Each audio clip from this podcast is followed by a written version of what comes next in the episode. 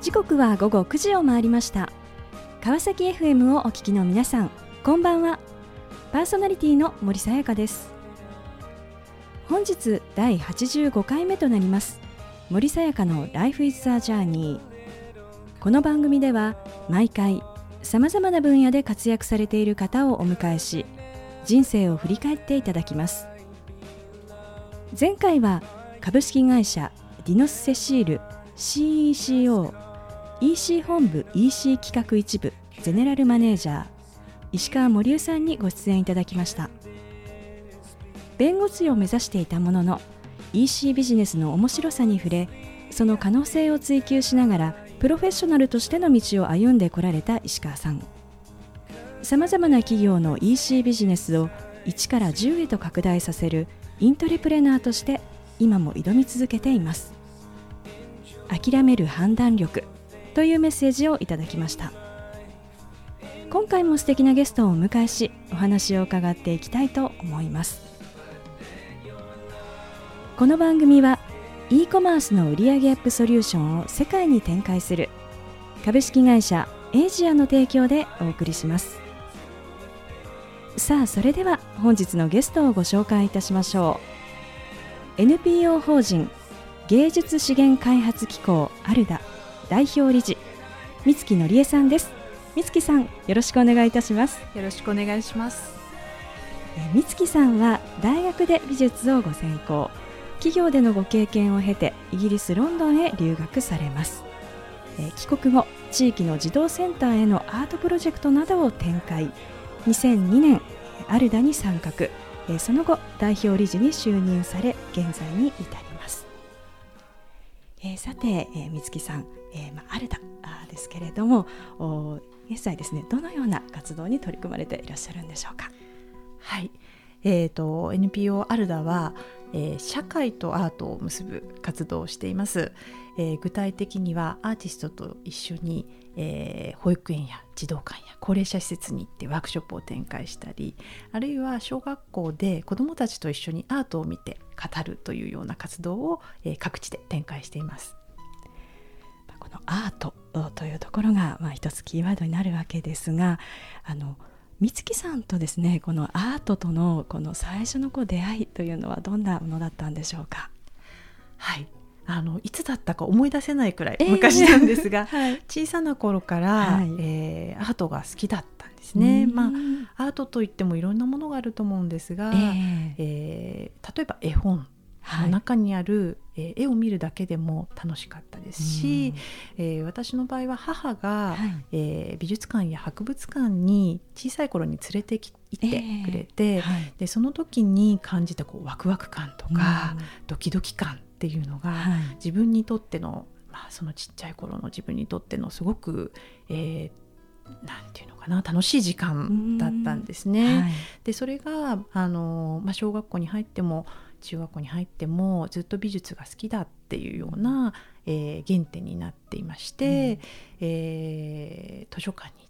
て図録を見て、うんはい、えー、なんかすごい気持ち悪いけどって思いながら、はい、思わずこうずっとそこで見てしまうみたいな子供だったんです。えー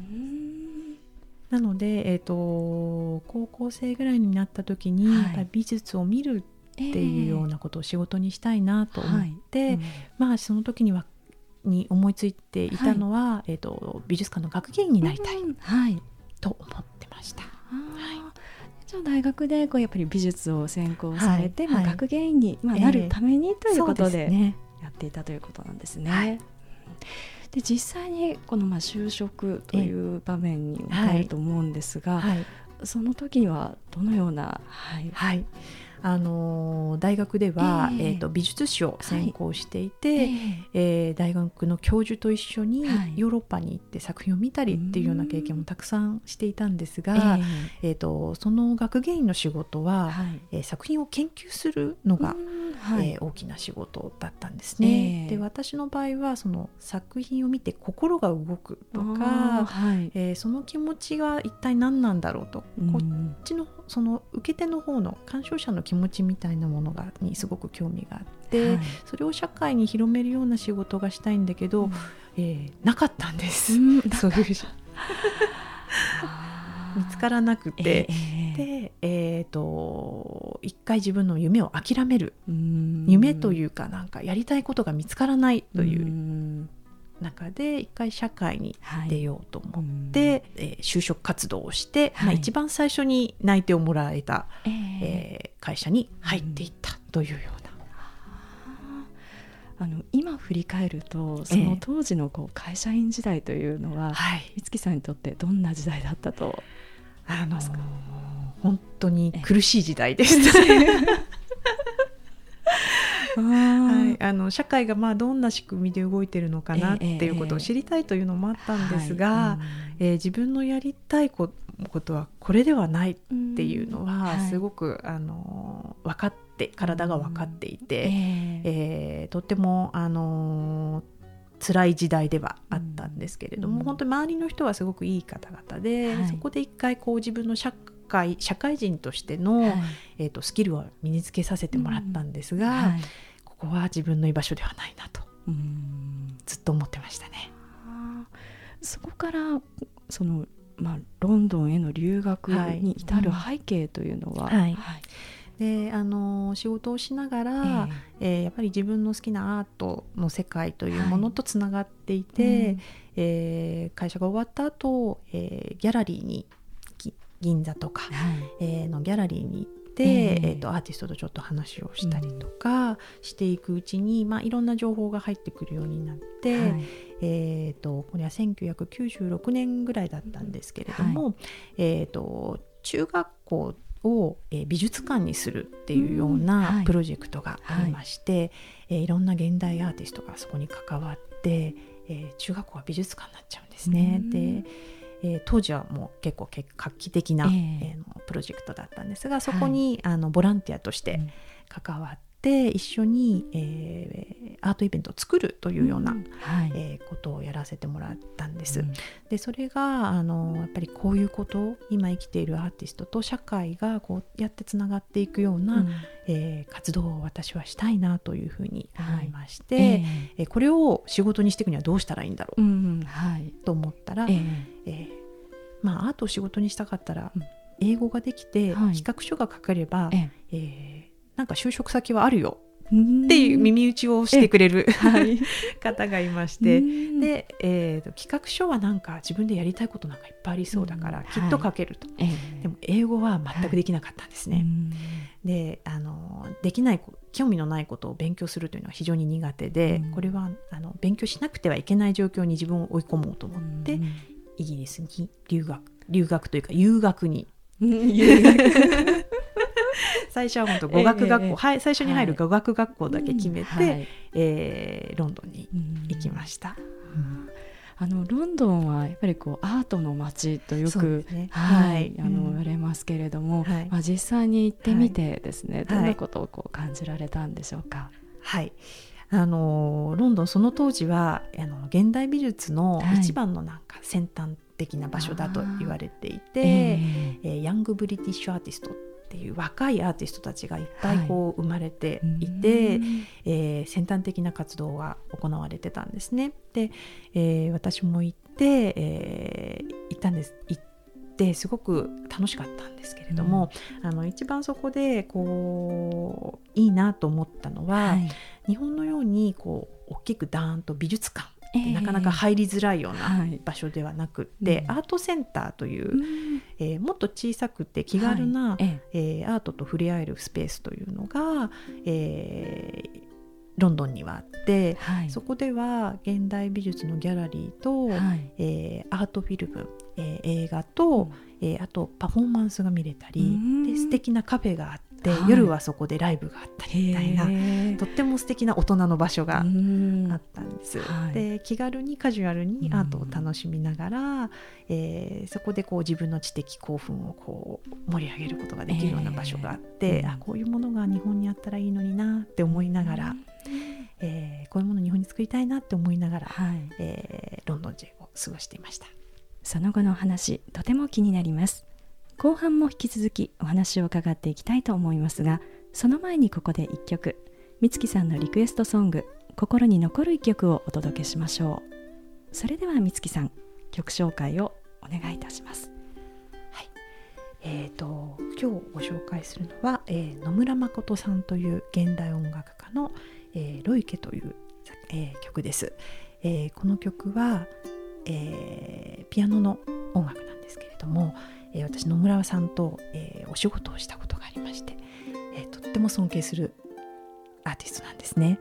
えー、あんまり実は私音楽聴かないんですけれども何か、えー、ものを書かなければいけないっていう時に野村さんの曲を聴いているとすごくイメージが広がって、えー、自由な気持ちであの文章を書ける書くことができるんです。えー、なんかその自由な気持ち、えー、イメージが広がる感じを、えー、皆さんにも体験していただきたいなと思って選びました。さあ後半も引き続き NPO 法人芸術資源開発機構アレダ代表理事三月のりえさんにお話を伺っていきたいと思います。まあ、ロンドンへ、まあ、留学をされたということで、まあ、前半は、え、そこまでお話をしていただきましたが、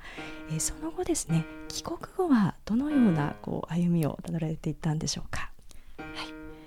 えー、ロンドンでアートセンターを見て日本に帰ってきたんですね。えー、日本にはアートセンターがないんですね。では、えー、ないけれども、はい、なんか自分で近いことはできるんじゃないかと思いまして、えーはい、えー、美術館とかギャラリーではない街の中にあるいろんな施設がアートセンターみたいになったらいいなと思いまして、はい、えーその当時住んでいた近くの、えー、えー、児童センターの館長さんと仲良くなりまして、はいうん、児童館をアートセンターにすると。へえー児童館の中で展覧会をやったり、はい、えー、ワークショップをアーティストとやったりっていうような活動を始めたりしました。でまたその時あのロンドンのつながりでできた、はい、えー、現地の、えー、えー、つながりもありまして、はい、えー、日本のアーティストを、うん、えー、イギリスに紹介して、えー、イギリスの大学やギャラリーで作品を展示するだけではなくって、はい、現地の人と一緒に作品を作ったりするような、うんはい、えー、活動、えー、今でいうとワークショップなんですけれども、えー。はい、その時はまだワークショップという言葉もなくてですね、そんな時に、えー、そんな活動を始めました。ではい。ね、日本では、児童館での活動や、はい、あと,、えーと、神田のお蕎麦屋さん、はい、老舗のお蕎麦屋さんたちとですね、えーはい、神田そばアートというプロジェクトをやったんですけれども、はい、えー、老舗の素敵なお蕎麦屋さんの空間に合うアーティえー、作品を展示して、うん、で来た人はそのお蕎麦と作品を楽しみながら、うんはい、えーラあのスタンプラリーのようになっていて、えーえー、で、はい、お隣のまた違う、うん、えー、街を歩きながら、はい、お蕎麦屋さんを渡り歩くというような、えー、えー、アートイベントをやり、えー、やったりしたんですよね。で、まあ、その今はいっぱいあのアートプロジェクトって街でも起こってるんですが、はい、その当時はあまりなくて、はい、あのいろいろ新聞にも取り上げていただいたりする中で、えー、それを見ていた高齢者施設の方にお声がけをいただいて、高齢者施設でのアートプロジェクトという形でなんかやっていくうちになんかいろいろなところから声がかかるようになって活動が広がっていきました。本当にこう身近なところにこうアートがある、はい、ということですよね。はい、うん。でそこからこうアルダとのこう出会いというのは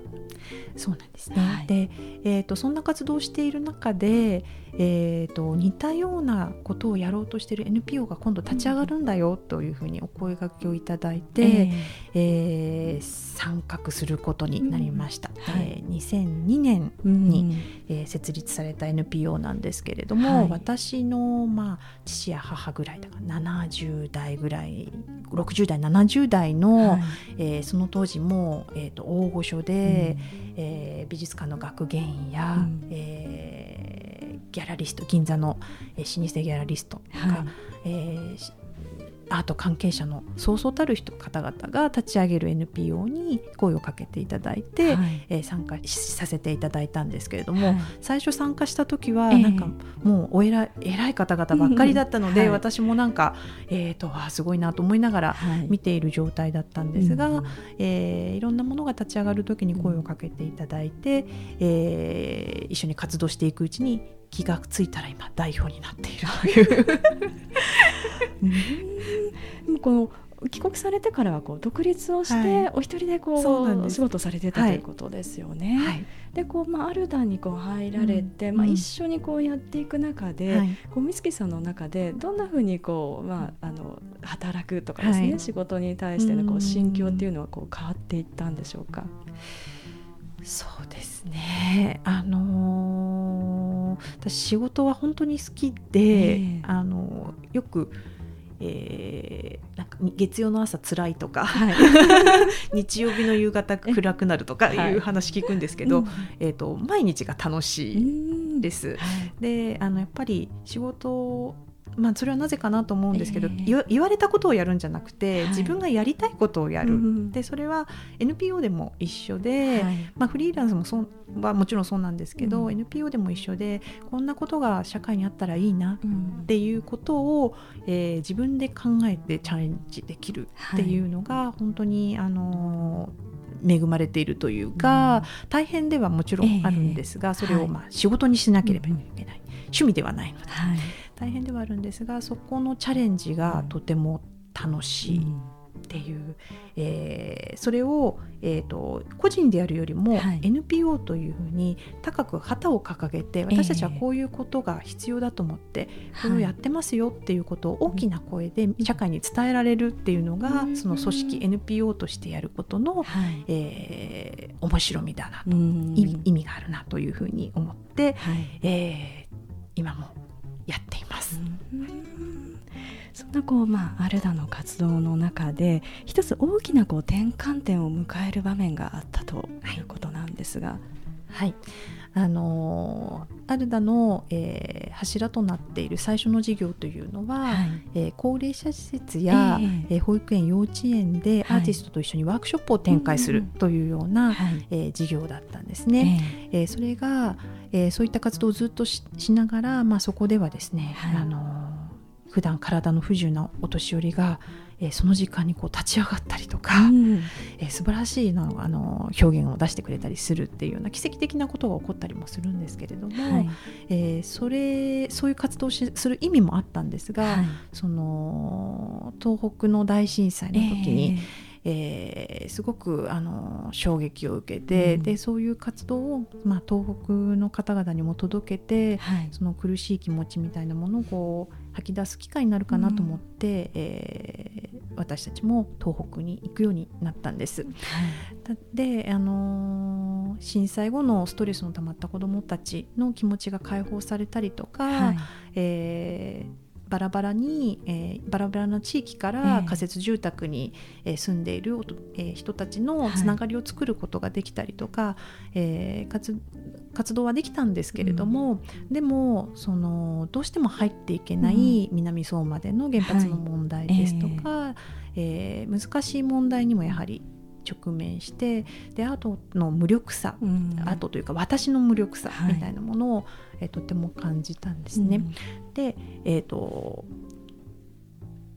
思ったのは、えーと、もっとアートでやれることがあるだろう、うん、えーはい、私自身こう社会を作品を見ることを通して学んでいったり、えー、えー知っていったりしたことがたくさんあったので、うん、アートを見る見て考えるということで、いろんな、えー、原発の問題も、はい、えー、受け身ではなくて、はい、自分たちで考えて積極的に考えてもっと社会に、えー、発信していくような、うん、そんなようなことが、えー、人たち人間の元を作るような活動ができるんじゃないかなと思いまして、うん、今は、えーと、その作品を見て、はい、えー、みんなで語る、うん、えー、アーツダイアログと私は私たちは呼んでるんですけれども、はい、えー、対話で鑑賞をするというような活動を各地で広げています。はい対話ですねこうアートを見てなんとなくこうあいいなとか、好きだなっていう感覚は、うん、まあ、私自身もですねこうあるんですがこれをこうどうやってこう表現をですねこうそれぞれこう引き出してい、えー、くんでしょうか？はいあのね、作品見てな言葉にするってすごく難しいことだと思うんですけど、えーはい、でもなんかちらっと綺麗とか、うん、え嫌いとか、はい、なんか思うことがあると思うんですね。はい、でそのつぶやきがすごく大事で、うんはい、えー、嫌いとか綺麗っていうのがどこからそう思ったのか、うん、うん、えー、この絵の何がそう思わせるんだろうっていうところを、えー、聞き出していくとその絵にある魅力みたいなものがだんだん実は見えてくるんです。なので、えーと、なんか好き嫌い綺麗みたいな、えー、これってあのアートを見るのには不十分なんじゃないかって皆さんきっと思うと思うんですけど、そこがアートの入り口で、その気持ちは何でそう思ったんだろうっていうふうにえー、自分にもう一度問いかけてみると自分自身が感じる、えー、気持ちか持ってる感じとか、も、の、の見方みたいなものがだんだん見えてきたりするんですね。えー、えー、作品って鏡みたいなものだなと思うんですけど、えー、1枚の作品見ても全然皆さん感じることが違うんですよ、はい、それはなんかその人にしか感じられない感じ方だったり、うん、同じ綺麗でも違う綺麗なんですよね、うん、よく聞いていくと、はい、そういうものを、えー、諦めるのでなくちょはい、ちょっと、えー、頑張ってその作品の前で自分で自分にの気持ちをこうもうちょっと聞いてみていくと、また新しい発見が生まれるんじゃないかなと思います。さあこの番組ではゲストの皆さんに必ずお聞きしている質問があります。美月さんにもお伺いさせていただきます。これから自分の夢を実現しようと考えている方々へ背中を押すメッセージをお願いいたします。はい。これも私の好きなアーティストが、えー、言っている言葉なんですが死ぬこと以外かすり傷。うんなかなか力強いこうメッセージですがその心は？人生って本当いろいろだと思うんですが、はい、本当死ぬこと以外は大したことじゃないと思うんですよね。えー、私もその会社を辞める時とか、はい、日本に戻ってきた時、えー、どうしようって思うんだけれども、うん。えー、でも本当に自分が好きなこととか、うん、きっとこれって人に人に伝えたらいいんじゃないかなって思うことをしっかりとこう掴んでいれば多少失敗したりとか、うん。はい、いろいろなことがあっても、えー本当かすり傷だなと今振り返れば思います。素敵なメッセージをありがとうございました。ということで本日は改めまして NPO 法人芸術資源開発機構アルダ代表理事三月のりえさんにご登場いただきました。三月さんありがとうございました。ありがとうございました。さあそれでは最後にもう一曲2018年最新チャートよりお届けしましょう。ジャスティン・ティンバーレイククリス・ステープルトン Say Something